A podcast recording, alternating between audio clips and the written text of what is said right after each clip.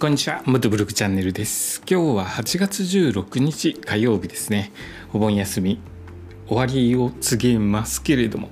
えーと U ターンラッシュ今日昨日から今日が激しいのかな。ちょっと昨日のニュース見てるとえー、やっぱり渋滞激しいですね。激しい長く長い渋滞起きてます。今日も渋滞起きそうなので早め早めの移動を心がけるようにしてくださいね。道の駅全国制覇の旅なんですけれども道の駅のスタンプラリーに参加して全国の道の駅のスタンプを集めて回ろうという企画でやっております。それでですねあの8月入ってからお盆休みとありましてまだ道の駅は回っていないんですけれども回っていない中でも道の駅の下調べをしております。今日下調べした道の駅は岐阜県の道の駅。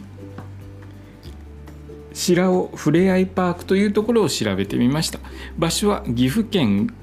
郡上市にある県道沿いの道の駅ですね。ここは普通自動車が42台止められる駐車場があるので規模は大きくないですね。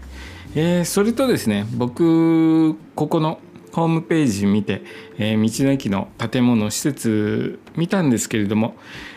感じたイメージはだいぶ建物が古くなってるかなという気がしました。だいぶ老朽化してますね。で何年に登録されたのかなと思って調べてみたところ2005年に登録したようなのでだいたいもう20年ぐらい経ってるので建物も随分と古くなってきてるのかなという気もしました。えここはですね春から秋にかけては青空市場で地元の新鮮野菜が購入できるそうです夏場はえー、夏場に販売されているフルーツコーンは人気の商品だそうです。フルーツコーンっていうのはまあトウモロコシですね。トウモロコシの種類かな。えー、っとそういう感じですね。野菜が、えー、売れ売られているようです。地元で採れた新鮮野菜が、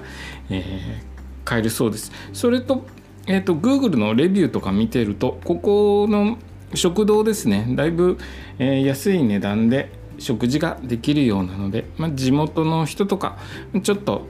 立ち寄った際には軽くご飯食べるのもいいかもしれないですね。安くで食べられていいかもしれないです。道の駅によってはですねもう観光地とかにある道の駅は食べるものも美味しいですけれども値段もやっぱり観光地の値段っていうか少し割高とかになりますのでこういう、ま、そんなに観光地でないようなところにある道の駅の食堂で食べるのも、えー、リーズナブルで食べれていいのかなと思います。今日の放送はですね岐阜県の道の駅